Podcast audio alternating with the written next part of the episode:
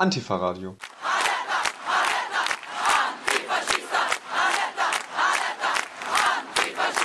Mit dem Schwerpunkt Katalonien. Neumünster stand ja seit der Verhaftung des katalanischen Regionalpräsidenten Carles Puigdemont im Fokus der Weltöffentlichkeit. Es ging um die Frage, ob das Oberlandesgericht Schleswig-Holstein dem Antrag Spaniens auf Auslieferung nachkommt. Im Endeffekt wurde aber festgestellt, dass die Anklage wegen Rebellion, die Puigdemont in Spanien für 30 Jahre hinter Gittern hätte bringen können, nicht gerechtfertigt sei, da es sich bei dem Referendum am 1. Oktober 2017 nicht um einen gewalttätigen Akt des Hochverrats gehandelt habe. Puigdemont selber ist inzwischen nach anderthalb Wochen unter Auflagen wieder aus der JVA Neumünster entlassen worden und residiert in Berlin. Nichtsdestotrotz gab es am Samstag nach seiner Freilassung, wie schon die ganze Woche über, von den Exilgruppen des Asamblea Nacional Catalana, kurz ANC, sowie von Antifa-Gruppen organisierte Proteste auch für die Freilassung der anderen politischen Gefangenen in Spanien sowie zur Unterstützung der emanzipatorischen Kräfte in Katalonien. Im Anschluss an die Demo, an der sich etwa 100 Leute beteiligten, gab es eine Podiumsdiskussion, in die wir auch noch reinhören werden. Zu Beginn aber erst einmal der Demo-Jingle und ein musikalischer Beitrag der Band Oberen Pass aus Valencia, La Flama.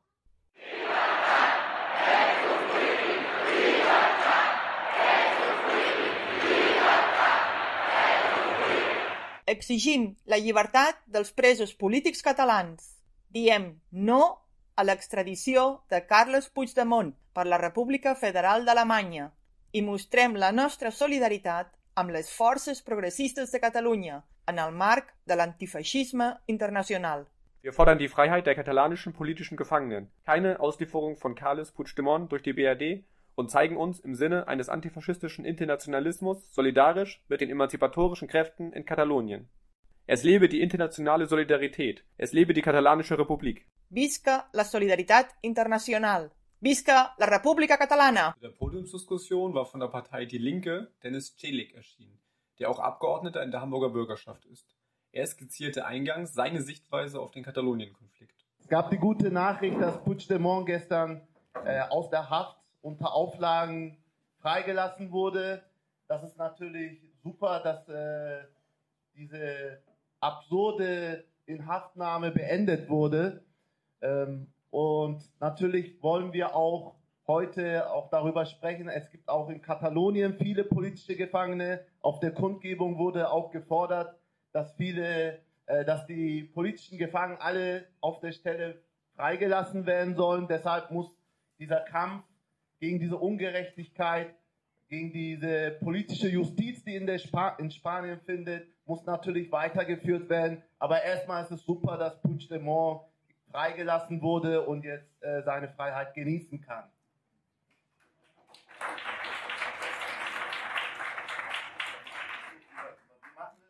Also ähm, ich kann natürlich, äh, ich bin heute hierher gekommen, um nochmal die Sicht hier aus Deutschland auf die Entwicklung in Katalonien zu schildern, wie wir als Linke in der Opposition die Situation äh, einschätzen und bewerten und einordnen. Äh, natürlich seid ihr sicher alle viel größere Katal äh, Experten, was die Situation vor Ort in Kap Katalonien anbelangt. Also wir verfolgen das natürlich über Zeitungen, über Fernsehen, über die Nachrichten, aber äh, natürlich seid ihr, die viel engeren Bezug habt zu der Situation in Katalonien, da seid ihr sicherlich die Experten, sage ich mal. Und ähm, ich bin auch hier, auch um auch in Erfahrung zu bringen, was in Katalonien äh, konkret äh, jetzt los ist, wie die Entwicklung ist. Ähm, zu der Situation in Deutschland, ich würde kurz nochmal erläutern wollen, wie wir das Verhalten der deutschen Regierung und die Justiz so äh, hier bewerten. Das ist, glaube ich, auch ganz wichtig, das nochmal äh, darzustellen. Wir als Linke haben, äh, dass zum Beispiel diese Anklage, dass äh, Puigdemont ähm, wegen Hochverrat oder wegen Rebellion, wie das in Spanien heißt, äh, mit einem europäischen Haftbefehl äh, ja, die Verhaftung veranlasst wurde und dass ausgerechnet in Deutschland Puigdemont dann auch verhaftet wurde. Also er konnte noch über Skandinavien, Finnland, Dänemark äh, frei reisen und sobald er das, äh, den Boden hier in Deutschland betreten hat, wurde er sofort äh, verhaftet und das finden wir auch sehr bezeichnend, Das ist gerade hier passiert. In Belgien äh, ist er nicht verhaftet worden. Also er war zwar kurz in Gewahrsam, aber wurde sofort am gleichen Tag äh, auch wieder rausgelassen in die Freiheit. Und hier hat es schon mehrere Tage gedauert, bis geprüft wurde, ob, ob dieser äh, europäische Haftbefehl überhaupt eine Rechtsgrundlage bietet für, für die Inhaftnahme, was wir vollkommen absurd finden, was wir auch, äh, wo wir auch vom ersten Tag gesagt haben, Puigdemont muss sofort freigelassen werden, weil diese, der Vorwurf der Rebellion, das bedeutet ja in Deutschland Hochverrat, muss immer eine Gewalt äh, voraussetzen, eine Gewaltakt voraussetzen. Und das ist natürlich in Katalonien überhaupt nicht der Fall gewesen. Die Menschen haben friedlich protestiert, die haben friedlich für Unabhängigkeit äh, protestiert, für politische Reformen und, äh, und auch Puigdemont und viele, viele Politiker in Katalonien, das sind demokratisch gewählte Politikerinnen und Politiker. Wie kann es sein, dass diese Politiker mit solchen absurden Vorwürfen und das muss man ja auch sagen, das ist politische Justiz, was da in Spanien passiert und hat nichts mit rechtsstaatlichen Kriterien zu tun, dass diese Politiker, die demokratisch legitimiert sind, so lange in Haft sind. Und das ist etwas, wo, wo, das, wo wir gewünscht hätten, dass die deutsche Regierung das auch klar verurteilt und sagt jetzt unabhängig davon, wie man die Unabhängigkeitsbewegung bewertet. Es gibt auch hier solche und solche Meinungen. Äh, manche unterstützen die Unabhängigkeitsbewegung, andere wiederum nicht. Aber es kann nicht sein, dass äh, viele Menschen, die am Referendum teilgenommen haben, Katalonien, die demokratisch für die Unabhängigkeit gestimmt haben, die friedlich auf der Straße demonstriert haben, so politisch brutal unterdrückt werden. Das ist etwas, was inakzeptabel ist und was auch nicht mit demokratischen Werten, die die Europäische Union hochhält, vereinbar ist. Und äh, es kann nicht sein, dass diese Werte so in Erosion geraten, weil man äh, andere Interessen hat und äh, demokratische und rechtsstaatliche Kriterien einfach äh, vom Tisch fallen lässt, äh, weil zum Beispiel, und das, dazu kann man auch viel erzählen, weshalb reagiert Deutschland? Also die Bundesregierung hat gesagt, wir mischen uns nicht in die, äh, in die Gerichtsbarkeit ein, aber andererseits hat auch Frau Merkel gesagt, äh, dass in Spanien ein demokratisch, dass Spanien demokratischer Rechtsstaat ist. Und sie hat gesagt, das muss im Rahmen der spanischen Verfassung und Gesetzgebung gelöst werden. Das ist doch eine klare pa Parteinahme und nicht mehr Äquidistanz oder unabhängig, äh, unabhängige äh, ja, äh, Distanzierung zu beiden Konfliktparteien. Und da muss man sagen, Deutschland hat hier klar Partei ergriffen und das ist etwas, was überhaupt nicht geht. Und wo wir gesagt haben, Deutschland hat die Aufgabe zu vermitteln, politisch zu vermitteln für eine politische Lösung und nicht dieses absurde Theater auch noch zu unterstützen, was gerade in Spanien abgeht. Auch zu möglichen Erklärungsansätzen für dieses Verhalten der Bundesregierung konnte Celik eine Einschätzung abgeben. Man muss natürlich wissen, dass Deutschland eine hegemoniale Macht ist in der EU und, als und deshalb hat Deutschland auch das Interesse, dass alle Länder oder dass die Mehrheit aller Länder auch die deutsche Politik, die vorgegeben wird, auch unterstützt. Und man muss ja auch sagen, Spanien war zum Beispiel nach der äh, Wirtschaftskrise äh, auch ein Musterschüler, was die Reformen angeht, die einfach bedeutet haben, Sozialabbau, Bankenrettung, äh, neoliberale Reformen, Austeritätspolitik. Das war alles im Sinne der deutschen Wirtschaft weil die deutsche Wirtschaft profitiert gerade von dieser Situation und die spanische Regierung hat immer das äh, angewandt und umgesetzt, was auch äh, aus Brüssel, aber auch aus Berlin vorgegeben wurde. Und natürlich will man diese harmonische Beziehung nicht stören. Und das ist auch eine Erklärung dafür, weshalb zum Beispiel Deutschland in, der, in dieser Situation nicht äh, auf die rechtsstaatlichen Defizite hinweist oder auf den Demokratieabbau, was in Spanien passiert, sondern sie wollen ihre guten Beziehungen, wovon auch die deutsche Wirtschaft profitiert, aufrechterhalten. Sie wollen keine Unruhe in der Europäischen Union und sie wollen, dass es so weiterläuft wie bisher. Zur von wirtschaftlichen Interessen geleiteten Außenpolitik nannte Celik noch ein weiteres Beispiel. Also wir haben es auch in Afrin erlebt, dass deutsche Panzer da verkauft wurden, obwohl da ein völkerrechtswidriger Krieg stattfindet man sieht, dass die deutsche Außenpolitik immer mehr diese wirtschaftlichen Interessen bedient und auch massive Menschenrechtsverletzungen in Kauf nimmt und somit auch Beihilfe leistet. Und das ist etwas, so eine Außenpolitik, das darf so eigentlich nicht weitergehen. Abschließend versprach er, wir werden weiterhin dafür uns einsetzen, dass die deutsche Bundesregierung endlich einschwenkt und eine demokratische Lösung und eine Vermittlung anstrebt und sich auch dafür einsetzt, dass diese Menschenrechtsverletzungen aufhören, dass diese politische Gefangennahmen in Spanien, in Katalonien sofort beendet muss. Da muss die deutsche Bundesregierung sich dafür einsetzen und dafür werden wir auch äh, politischen Druck ausüben, damit das endlich auch passiert und genau und eine demokratische Lösung vonstatten geht.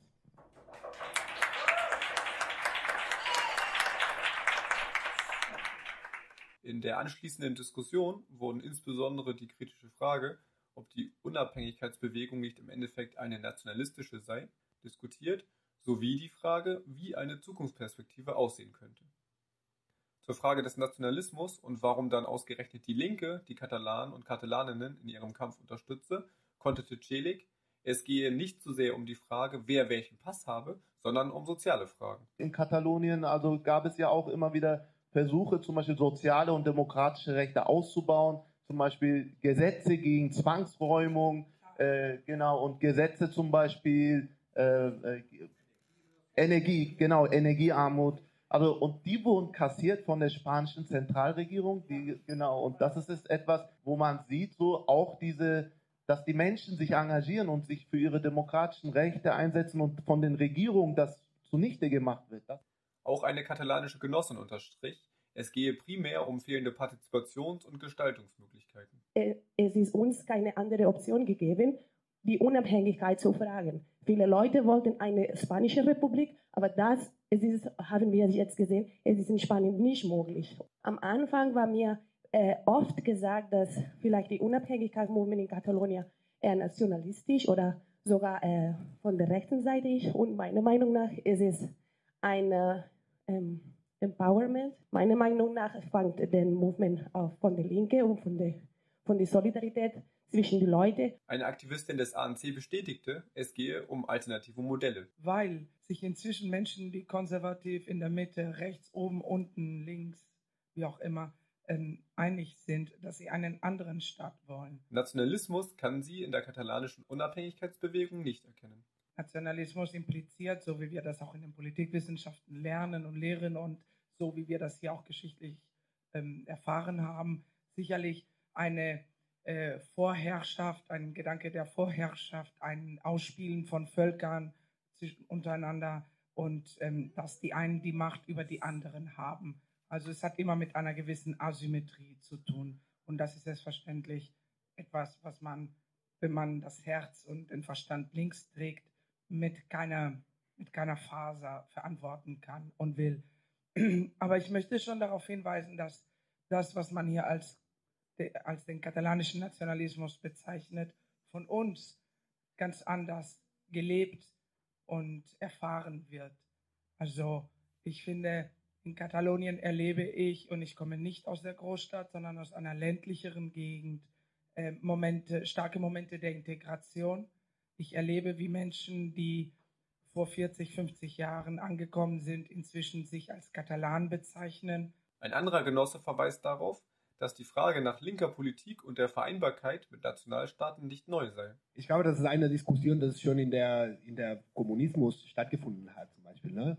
Äh, wie wie kann sich das versonnen, ne? das, äh, die national, nationale Befreiung sozusagen äh, mit dem Kommunismus, ne? mit dieser internationalen äh, Solidarität und so. Und ähm, ja, ich wollte zum Beispiel nur erinnern, einer der katalanischen Denker, also äh, Andreu Min, ne? Äh, der war der, der Gründer der POUM.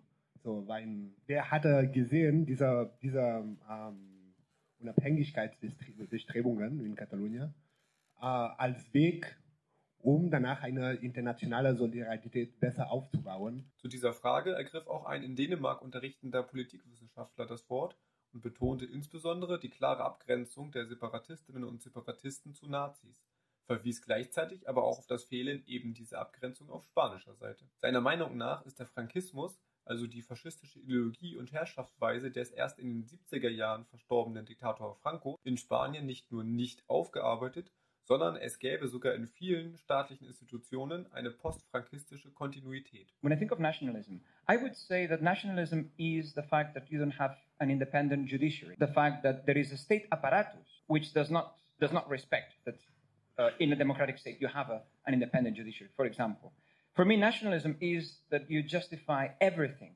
in order to safeguard your nation. For example, beating up uh, 2.3 million people on the 1st of October. Uh, for me, nationalism, for example, it is to imprison your political adversaries. That is nationalism for me. That is nationalism. Does, that instead of having a political discussion, you decide to jail your political adversaries. For me, that is nationalism. Now, do I consider myself nationalist? I, I don't know. I, I, don't really wake up in the morning and I think, oh, am I, am I a nationalist? Am I not? Uh, do I consider, do I want to um, establish a Catalan republic? Yes. That when I wake up in the morning, it's quite clear every morning. even, even when I have drunk a bit too much, I still think that um, a Catalan republic is the best way uh, um, um for Catalonia. Um, but I think it's, it's interesting when we look at the aesthetics of demonstrations you may accuse me of, of being very simplistic, and, but let's look at the aesthetics of demonstrations. When we have a Catalan demonstration, a, a pro independence demonstration, you will probably find people like that. Unfortunately, and it pains me, it hurts me, when we see pro unionist demonstrations in so many cases, in so many cases, and it hurts me, we have seen demonstrations doing the other sign. You know, the right hand sign, the Roman salute, yeah, and it hurts me. And you can Google it, pro-Spanish demonstration, you can YouTube it, and it hurts me because I thought that this was something which was gone. I always thought that this was something which would not come back. Unfortunately, it has not come back. It was always there. But now they are out in the open. And I have to say that I, I heard that the pro independence movement is transversal, it's plural. Yes, it's plural. We have uh, uh, people, center liberals, we have Christian Democrats, we have Social Democrats, we have Communists, we have uh, uh, the transformation left. But I think I'm very proud to say that there is a red line. There are no fascists.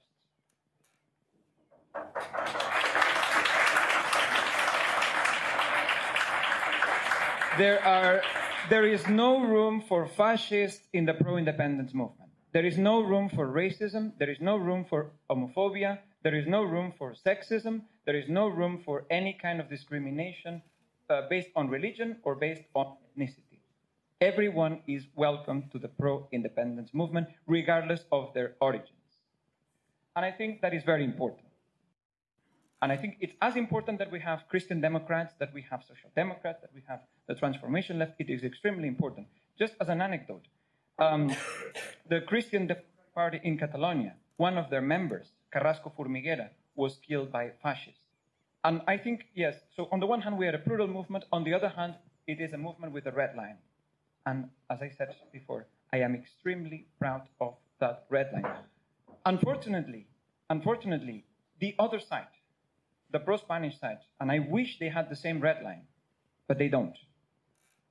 And the extremist elements of the pro-unionist movement, I say extremist elements, extremist elements of the pro-unionist movement in Catalonia are unfortunately um, too close to something which we thought it was no longer there. At the institutional level, it's not only there, but also at the institutional level, we see a flavor of Francoism, which is very well alive. And I think you mentioned Francoism. If we, if we Google the names of the judges who are judging our political prisoners, we will see that, oh, it's okay, their parents, it's okay, we shouldn't judge for families, but their parents were also judges under the Franco regime. Or maybe they were in the state apparatus, at the police apparatus. If we Google those who are in jail, for example, or those who are in exile, for example, Tony Comín in exile in Brussels, his father was in jail fighting against Franco. So let's try to Google, and we will see that there is a continuation on both sides. And that's why the pro independence movement is it left, is it center, is it, I don't know but it is by definition an anti-fascist movement. Whether it is uh, center liberal, our president is center liberal, but he's an anti-fascist. And in our parliament, he has been very clear and very outspoken about this always. Um, so um, I don't know. I, I, think I lost myself, but uh, I hope that you could get the, the main part. I, I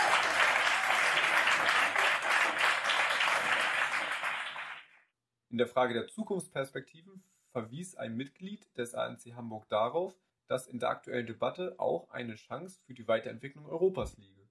Von meiner Sicht, Sicht der, dieser äh, Unabhängigkeitsbewegung in Katalonien auch eine Frage an ganz Europa. Ne? Wie könnten wir die Europäische Union ein bisschen äh, ändern, sodass es demokratischer wird und nicht nur, also aus einer wirtschaftlichen Union macht man kein Land, ne? macht man keine Demokratie. Hier fehlt uns ein bisschen das politische, das politische hinter Europa. Linken Politiker Dennis Celik resümierte und appellierte wie folgt. Wir müssen natürlich auch darüber nachdenken, wie können wir die internationale Solidarität stärken. Wie können wir für demokratische und Sozialrechte auch gemeinsam kämpfen? Das passiert zu wenig, muss man sagen, in Europa. Also jeder kämpft für die eigenen Rechte, aber diese internationale Solidarität findet nicht statt. Und das müssen wir irgendwie auf die Reihe bekommen, weil wenn wir nicht Druck von unten entwickeln, dann wird die Europäische Union nicht demokratischer werden und es werden auch nicht die sozialen Rechte ausgebaut, sondern es wird so undemokratisch weiter ablaufen. Also wir müssen anfangen, aktiv zu werden. Nicht nur die Politiker. Ich glaube, die Menschen müssen aktiv werden. Also indem wir solche Veranstaltungen führen, uns austauschen, Solidarität leben, ja, aber wir müssen uns noch stärker vernetzen, glaube ich, in Europa. Äh, zum Beispiel, wenn die französischen Arbeiter streiken, dann tut sich hier nichts in Deutschland. Also wenn wir dahin kommen, dass dann auch die deutschen Arbeiter sagen, so wir solidarisieren uns mit unseren französischen Kollegen in den Betrieben und streiken auch oder gehen auf die Straße. Das wäre doch ein Erfolg. Ich glaube, wir brauchen auch Druck, außerparlamentarischen Druck. Wir müssen gemeinsam uns engagieren, vernetzen, solidarisieren und das, wir müssen die Kommunikationskanäle aufbauen. Wir müssen stärkeren Austausch betreiben. Nur so geht es. Ich würde gerne so sagen, so, ja, es gibt einen Knopf, da müssen wir draufdrücken und dann ist alles gut oder so. Oder, also, aber es ist wirklich, äh, die, man muss diesen Weg gehen und der ist nicht einfach, aber, und dann werden auch, glaube ich, Veränderungen eintreten, wenn die Politiker sehen, dass eine große Protest gibt, dass die Menschen protestieren oder sich engagieren und wenn sie Angst haben, ihre politische Macht zu verlieren. Das ist immer auch ein Mittel, damit äh, Veränderungen herbeigeführt werden. Einen Hoffnungsschimmer sah eine Genossin aus Katalonien schon darin, wie sich das Selbstbewusstsein vieler Menschen in Katalonien durch die Unabhängigkeitsbewegung verändert, beziehungsweise das erste Mal seit der Diktatur überhaupt herausgebildet habe. Nach der Diktatur sind wir so unterdrückt geworden. Wir, wir, wir durften unsere Kultur, unsere Gefühle nicht aussprechen. Und jetzt machen wir, wie es einfach können. Wir hören als letztes noch in die Abschiedsworte rein und spielen dann Musik nochmal wieder von Oprin Paz, nämlich das Lied No Tingue Sport, dessen Textzeile No Estás Sol, du bist nicht alleine, sinnbildlich steht für die Botschaft, die aus Neumünster rausgehen sollte, an die politischen Gefangenen in Spanien, aber auch überall auf der Welt. Ich finde, Menschen sind solidarisch. In den letzten zwölf Tagen haben wir es hier erfahren, ganz intensiv. Dankeschön, Dennis.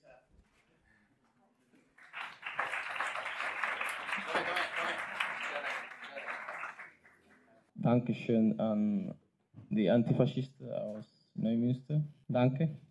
Und nochmal danke. Moltes gracias per la vostra solidaritat. I visca Catalunya lliure! Visca!